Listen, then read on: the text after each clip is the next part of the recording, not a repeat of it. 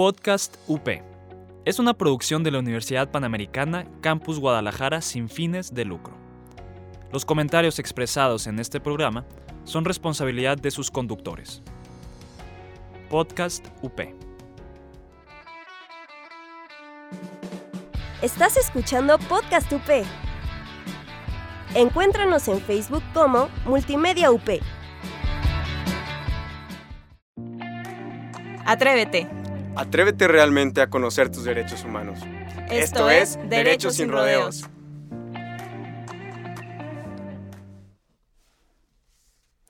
Hola, bienvenidos a Derechos sin Rodeos. Yasmin Arias está en los controles. Yo soy José Alberto Maldonado. Búscanos en Facebook e Instagram como Derechos sin Rodeos y encuéntranos en Spotify y en iTunes como Podcast UP. Hoy tendremos una introducción a los derechos humanos. Empezamos con una frase. Privar a las personas de sus derechos humanos es poner en tela de juicio su propia humanidad. Frase fuerte y tajante, dicha por la activista de derechos civiles y políticos sudafricano Nelson Mandela.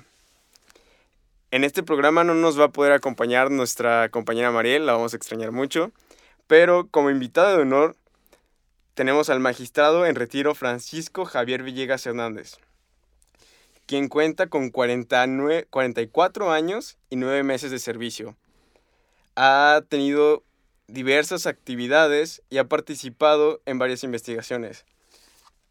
Tiene varias actividades docentes y varias formación académica, diversos diplomados y actualmente imparte cursos en el Instituto Jurídico. Es un honor tenerlo aquí, magistrado. Al contrario, agradezco esta atenta invitación. Muchas gracias a ustedes, jóvenes entusiastas. Y arrancamos el programa con una pregunta. ¿Cómo y cuándo surgen los derechos humanos? Le quería preguntar si también se ¿Conoce algún documento en el que se haya plasmado por primera vez los derechos humanos? Bueno, los derechos humanos surgen con el hombre mismo. O sea, los derechos humanos le corresponden por su propia naturaleza. Son derechos que le son inherentes. Nadie, nadie se los puede otorgar. Le, les corresponden porque le son connaturales. Le son inherentes lo acompañan todas, los acompañan a todos los individuos, a todas las personas, los acompañan durante toda su vida, hasta que mueren.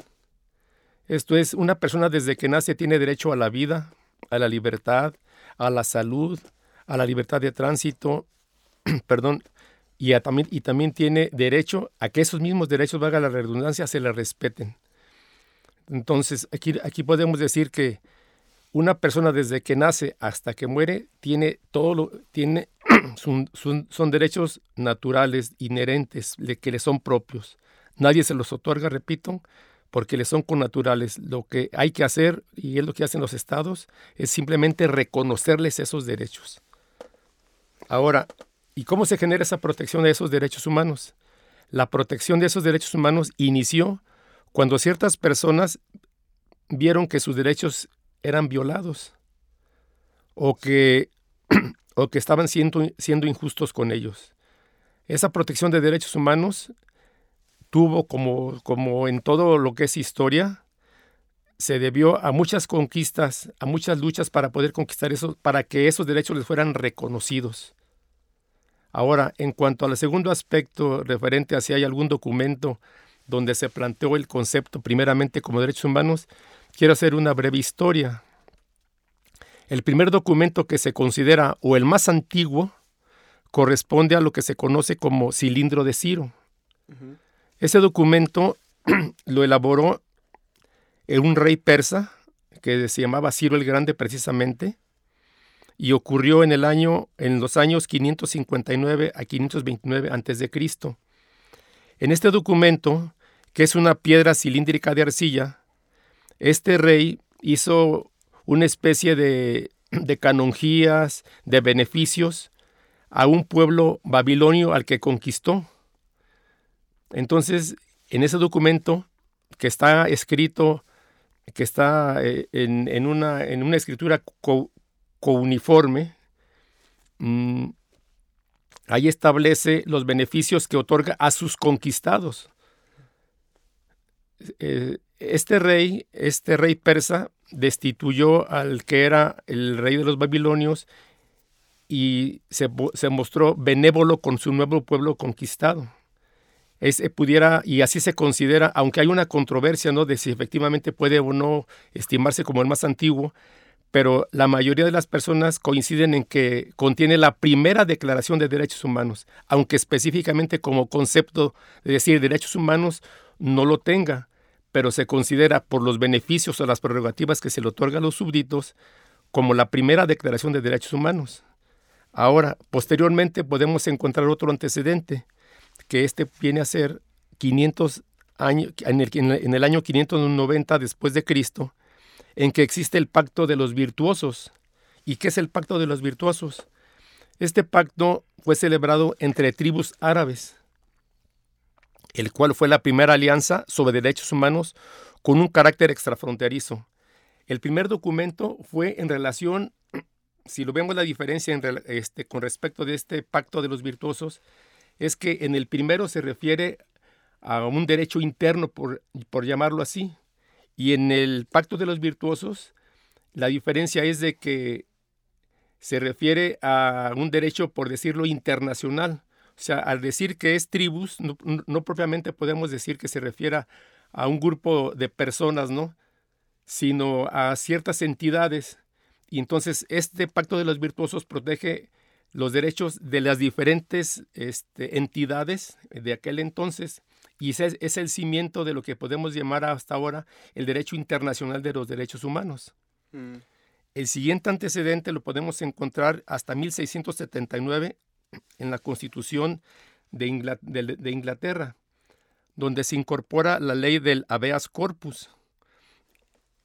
Y en 1689 se da la Declaración de los Derechos redactada después de las guerras civiles que ocurrieron en ese país de Inglaterra.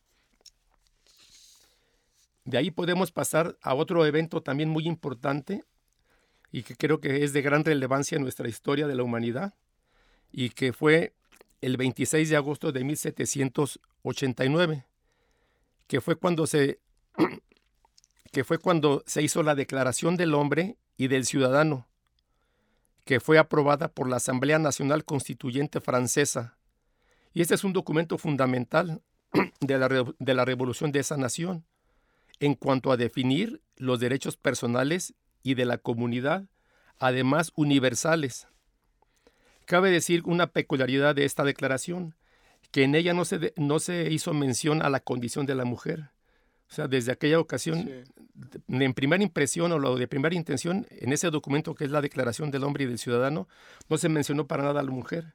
Entonces, para corregir ese pequeño defectito, entre comillas, en 1791 se proclamó la Declaración de los Derechos de la Mujer y de la, ciudad, y de la ciudadana y de la ciudadana, perdón. Es los derechos de la mujer y de la ciudadana. Posteriormente avanzamos y damos un paso gigantesco hasta el 10 de diciembre de 1948, que ahí corresponde a la Declaración Universal de los Derechos Humanos. Aquí ya se habla propiamente, estamos ya empezando a hablar del concepto de derechos humanos repito la fecha, 10 de diciembre de 1948, cuando se hace la Declaración Universal de los Derechos Humanos, que es un documento aprobado por la Asamblea General de las Naciones Unidas en su resolución número 217A, número romano 3, en donde se recogen en sus 30 artículos los derechos humanos que se consideran básicos. Posteriormente, ya particularizando en nuestro continente está la declaración, perdón, antes de pasar a nuestro continente, esta Declaración Universal de, de, los Derechos Humanos surge como un compromiso de la comunidad internacional para no permitir nunca las atrocidades como las sucedidas en el Holocausto. No perdamos de vista cómo los nazis prácticamente, este, prácticamente quisieron exterminar a los, a los, al, al pueblo judío. Y a las diversas eh, castas y todo. Exactamente. Entonces, precisamente al ver esas atrocidades que se causan a, las personas de manera este, pues casi unánime, ven cómo, cómo tratar de evitar esos holocaustos, esos exterminios, esa violación extrema de los derechos humanos y es cuando surge esta Declaración Universal de los Derechos Humanos. Ya por otra parte, particularizando y en nuestro continente aparece lo que es la Convención Americana de Derechos Humanos, suscrita en la Conferencia de San José de Costa Rica el 22 de noviembre de 1969 y que entró en vigor hasta 1978. Fíjense, a pesar de que se hizo o se elaboró en San José de Costa Rica el 22 de noviembre de 69, entró en vigor hasta 1978. Fíjense todo el tiempo que pasó. Sí, sí es no fue de no fue de inmediato. Y es que obviamente muchos muchos países pues estaban tratando de, de proteger sus intereses. En este en este pacto de San José quiero hacer la aclaración de que no está suscrito por los Estados Unidos ni por ni por Canadá. Y en su caso en la práctica vemos que aun cuando están suscritos pues parece que pasan por encima de ellos, ¿no? Ahora, este pacto de San, José es muy importante porque fue ratificado por nuestro país y aprobado por el Senado de la República en junio de 1981. Creo que con esto, a menos de que mi interlocutor estime lo contrario, doy respuesta a la primera interrogante que nos formula. Sí, muchas gracias, magistrado. Y haciendo una segunda interrogante, ¿qué impacto tienen los tratados internacionales que nos estaba mencionando sobre los derechos humanos y en especial la Declaración Universal de los Derechos Humanos y la Convención Americana del Pacto de San José. Ok, de acuerdo. Perdón. Estos pactos internacionales de derechos humanos hay que distinguirlo ¿eh? y poner especial énfasis en esto, de derechos humanos, porque acuérdense que no nada más los países formulan o hacen tratados de derechos humanos, los, los hacen de otra forma, también en materia de comercio, o sea, hay muchas materias. Y aquí para lo que nos interesa son los derechos humanos. Todo lo que hablemos de derechos humanos es a lo que nos vamos a referir o estamos es en, nuestro campo ahorita de acción.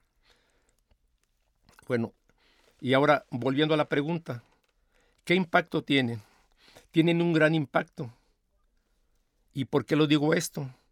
Si leemos el, artículo primero de la Constitución, ahora ya reformado, o el actual en su vigencia, ¿qué es lo que establece en su primer párrafo? Me voy a permitir leerlo. Dice, en los Estados Unidos mexicanos, todas las personas gozarán de los derechos humanos reconocidos en esta Constitución. Y ojo, aquí quiero que se haga especial énfasis y en los tratados internacionales reconocidos en esta Constitución y en los bueno y en los tratados internacionales de los que el Estado mexicano sea parte. O sea, con esta frase la voy a volver a leer. Gozarán de los derechos humanos reconocidos en esta Constitución y en los tratados internacionales de los que el Estado mexicano sea parte. ¿Por qué es parte? Porque México como un individuo, vamos a, poner ese ejemplo, como, como cualquier individuo, hubo hubo un convenio y lo suscribió. Entonces, al suscribirlo, esos tratados internacionales forman parte de nuestro derecho nacional. Se hace un derecho doméstico, no podemos decir, no, ese es un derecho extranjero. Con esa frase en, en el primer artículo de la Constitución lo hace, lo atrapa, lo hace suyo. Y lo podemos ver ese derecho internacional como un derecho doméstico, como un derecho nacional, un derecho propio. No lo podemos ver, ah, es, es, extranjero, no, no lo podemos aplicar. Entonces, en ese primer artículo lo atrapa, repito, lo hace suyo. Entonces el derecho internacional se convierte en derecho doméstico el que todas las autoridades tienen la obligación en, de todas, de todo, en, todas las esferas, en todos los ámbitos, ya sea federal, estatal, municipal, jurisdiccionales, administrativas, tienen la obligación de respetarlos, porque es, repito, se vuelve derecho interno, derecho doméstico, derecho nacional.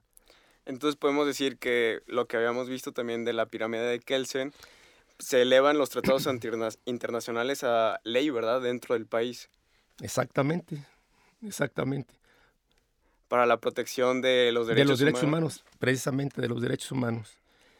Porque no todos los tratados, que repito, de todas las materias, se incorporan a la Constitución. Lo que está incorporando la Constitución son los tratados internacionales de derechos humanos, en los que México los haya suscrito como una unidad, o sea, como una unidad, o sea, con toda su composición de, los poderes ejecutivo, legislativo y este, judicial, o sea, todo, en todo. No nada más el puro presidente, que en su caso sería un representante, no, pero aquí es toda la unidad conformada. Y eso los, nos obliga a todas las autoridades, y en especial a las autoridades jurisdiccionales, que son las que realmente son las que imparten justicia y constantemente se están sometiendo asuntos a su consideración. Perfecto, muchas gracias magistrado. Pues ahorita nos vamos a tener que ir a un corte comercial, pero regresamos con nuestra plática. De acuerdo. Aprendiendo a vivir, un espacio para explorar los temas que nos definen como personas. Que nos ayudan a conocernos y a relacionarnos mejor. Conversaremos con psicólogos, psiquiatras y terapeutas. Esto es Aprendiendo a Vivir. Escúchanos en Spotify.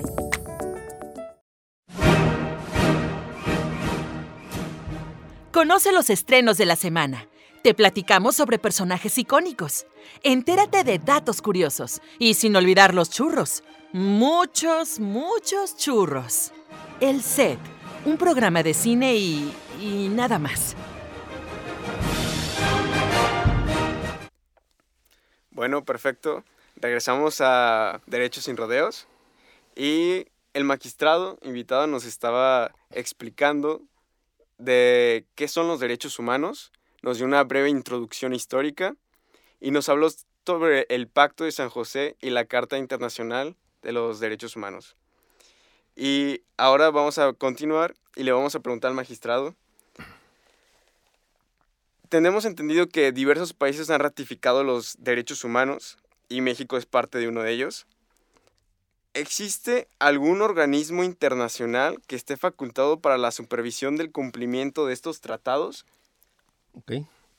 Bueno, en relación a esta pregunta debo decir que todos los suscribientes del Pacto de San José, como también es conocido la Convención Americana de Derechos Humanos, por haberse suscrito en la ciudad capital de Costa Rica, deben acatarlo u observarlo.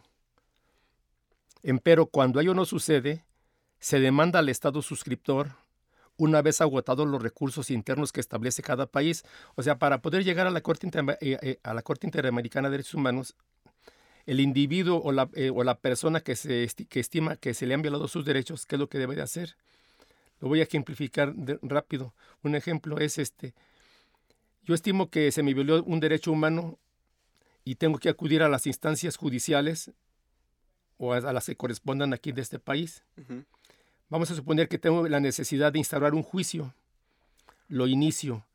Pierdo en ese juicio en una primera instancia un recurso o un medio, perdón, un medio interno que, que tengo que agotar cuál es. Si la ley me establece que debo de interponer recursos de apelación, la interpongo. Si vuelvo a perder en, la apelación, tengo que irme al juicio de amparo, que también es otro medio de defensa que la ley interna de mi país me lo concede. Entonces, todos esos recursos o medios internos de defensa los tengo que agotar antes de acudir a, la fuente externa que es la Corte Interamericana de Derechos Humanos. Es, a eso se refiere. Entonces, para ir a, la Corte Interamericana de Derechos Humanos, yo puedo establecer o puedo, o puedo decir que para ello se necesita o se estime que existe una violación a un derecho humano. ¿Y qué puede ser un derecho humano? el, el, el, respeto a la, a la vida, a mi, a mi, integridad física, a la salud, a la alimentación, a mi libre tránsito, todo eso puede o son derechos humanos inherentes a la persona. Pero también, ¿qué sucede? Yo no puedo como entidad, perdón, como individuo, como, como, un organismo que no sea un Estado, yo no puedo acudir directamente a la Corte Interamericana de Derechos Humanos a denunciar a mi país. ¿Qué es lo que debo de hacer? Hay, hay, hay otra institución que se llama la Comisión Interamericana de Derechos Humanos. Esta comisión es una especie de, de filtro. Ante ella se presenta la denuncia.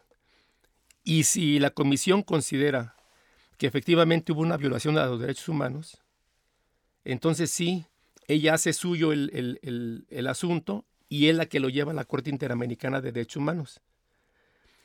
Y ante la Corte Interamericana de Derechos Humanos, lo que hace esta Corte es llamar al Estado al que se considera violador de ese derecho humano. Y es como un juicio. Sí. Ahí se aportan pruebas, se formulan alegatos, está el, está el representante del Estado que acude allá en San José de Costa Rica, hay unas salas como un, jurado así como se ven en, la, en, los jurados en Estados Unidos. Ahí las salas están, los, están presentes los, los, jueces este, de la Corte Interamericana, la parte que defiende al, a la víctima, se ve público, es una sala, es un juicio normal. Entonces, repito, ahí se aportan pruebas, perdón, se formulan alegatos y finalmente se dicta sentencia. En esa sentencia, cuando son condenatorias, pueden ser de seis, son seis tipos de condenas a las que se pueden aplicar al Estado. ¿Cuáles son? Las de restitución es una, que es volver al Estado, volver las cosas al estado en que se encontraban antes de la violación, como en el juicio de amparo. La de rehabilitación, de otorgarle toda de, activarlo en todas sus funciones, en, en todos sus derechos. La obligación de investigar. Esta obligación de investigar se refiere en el caso de los desaparecidos. De que de pronto las autoridades, como es, como si es sabido, ya sea la policía o el ejército, se los llevan, los levantan y ¿dónde están? Entonces los obligan a investigar, a agotar todas las instancias a ver si se les puede localizar. Cuando no se les puede localizar, hay otro tipo de condena, es la indemnización. Puede ser, en este caso, en, este, de manera monetaria o en especie, más gastos y costas. Aquí también se le condena gastos y costas, como si te repito, es como un juicio. Está la satisfacción, es otro, otro tipo de condena. que se refiere?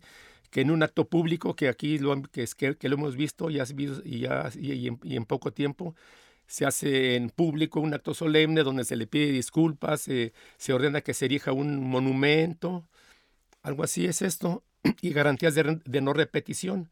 O sea, obligar al Estado a que ya no vuelva a cometer esa misma violación a derechos humanos. Esos son los seis tipos de condena en que puede incurrir, perdón, en que se puede obligar al Estado, a un Estado que es condenado por violación a un derecho humano.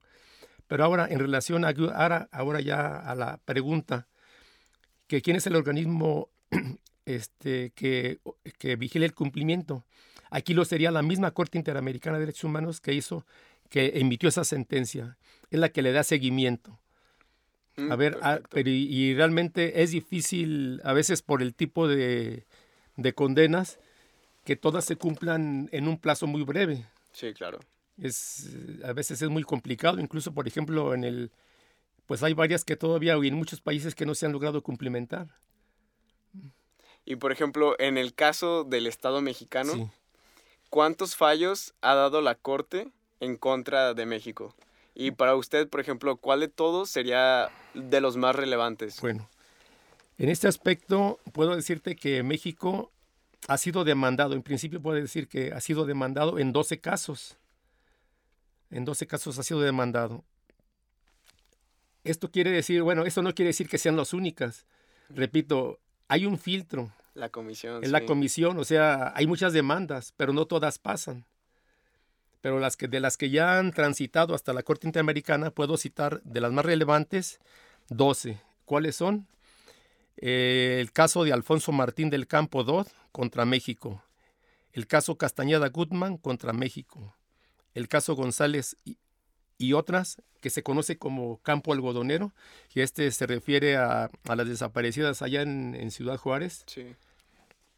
El caso Radilla Pacheco contra México, el caso Fernández Ortega y otros contra México, el caso Rosendo Cantú y otra contra México, el caso Cabrera García y Montiel Flores contra México, el caso Rosendo Cantú y otras contra México, el caso Fernández Ortega y otros contra México, perdón, el caso García Cruz y Sánchez Silvestre contra México, el caso Trueba Arciniega y el caso Alvarado Espinosa. O sea, son 12. De esos 12, en 7 México ha sido condenado. En los otros 5, en dos de ellos, no fue condenado, pero porque se hizo una, se, se, por decir como que se reabrió el asunto, porque se hizo una solicitud de interpretación algunas de las condenas que se a las que se había sometido a México.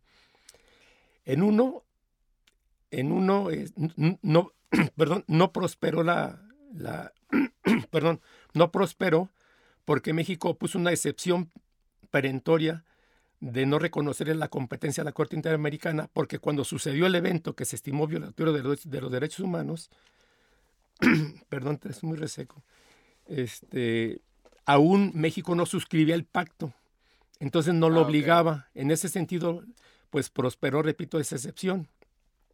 Y finalmente, en otros dos, México, por decir, se allanó a la demanda, reconoció su responsabilidad y no obstante que se haya reconocido, haya reconocido su responsabilidad, mm, fue condenado a, ciertas, pues a ciertas este, prestaciones, porque es como en un juicio normal. Si se me demanda y, yo me allano, pues obviamente que la sentencia no me va a absolver, ¿no? Estoy reconociendo mi responsabilidad y, debo de ser condenado a, algo, ¿no? Y aquí en, en, esos dos casos México aceptó su responsabilidad, lo aceptó. Entonces, terminó el juicio de manera amistosa, pero fue condenado a ciertas prestaciones.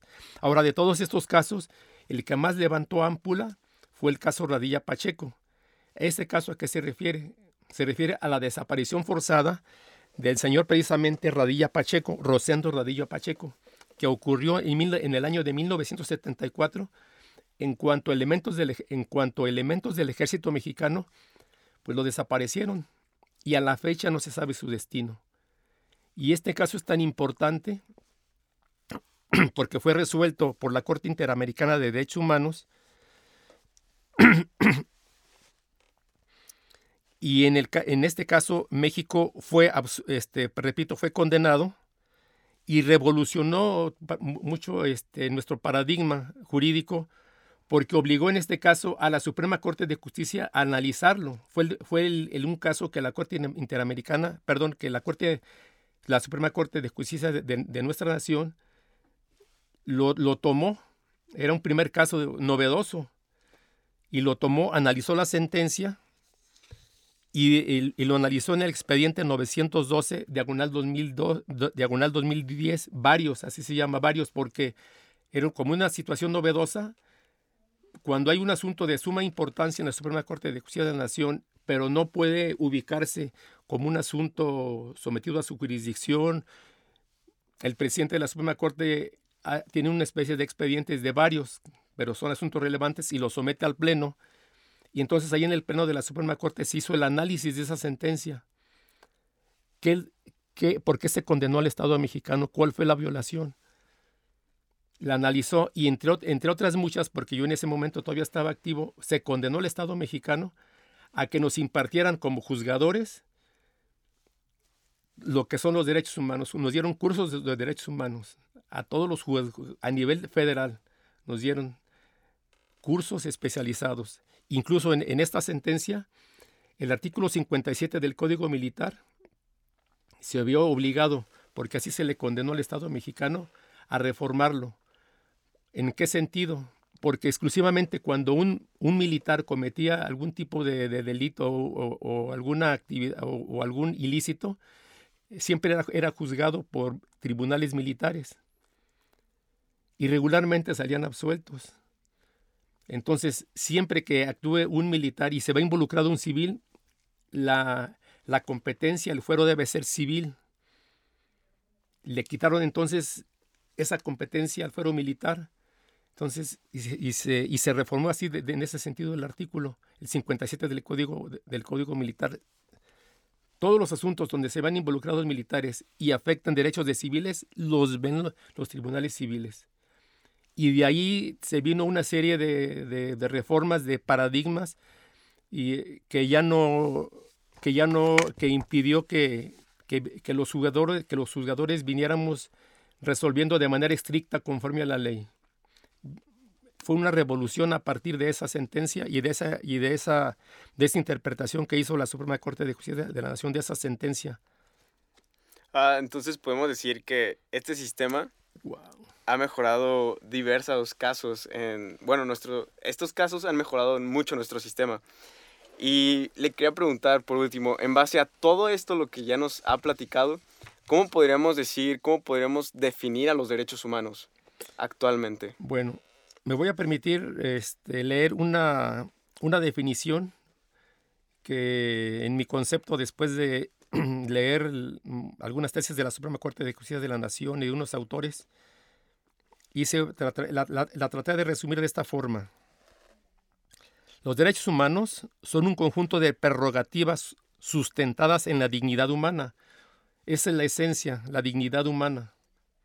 De carácter civil, o sea, toda la gama civil, político, económico, social y cultural inherentes a la persona humana, sin distinción alguna de nacionalidad, lugar de residencia, sexo, nacionalidad, origen étnico, color, religión, lengua o cualquier otra condición, y que obedecen a su propia naturaleza y que constituyen los derechos mínimos que el orden jurídico debe reconocer y garantizar al hombre para garantizar su pleno desarrollo y su vida digna.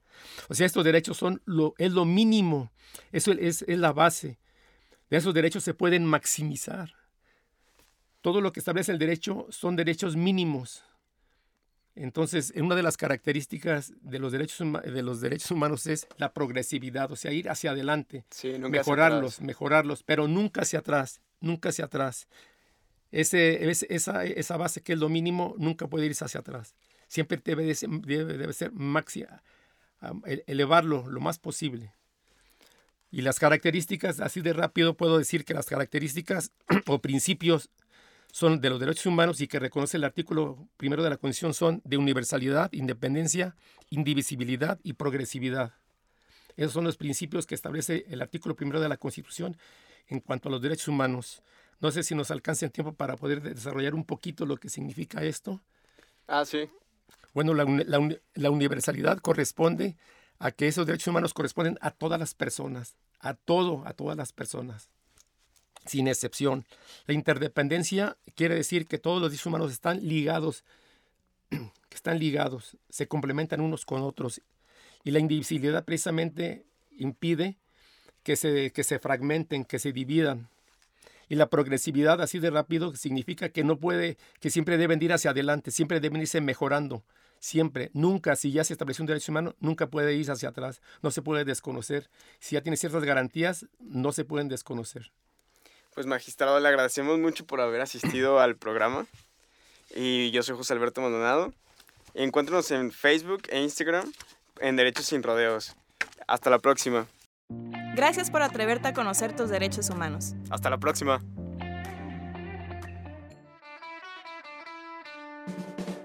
Estás escuchando Podcast UP. Encuéntranos en Facebook como Multimedia UP. Podcast UP. Es una producción de la Universidad Panamericana Campus Guadalajara sin fines de lucro. Los comentarios expresados en este programa son responsabilidad de sus conductores. Podcast UP.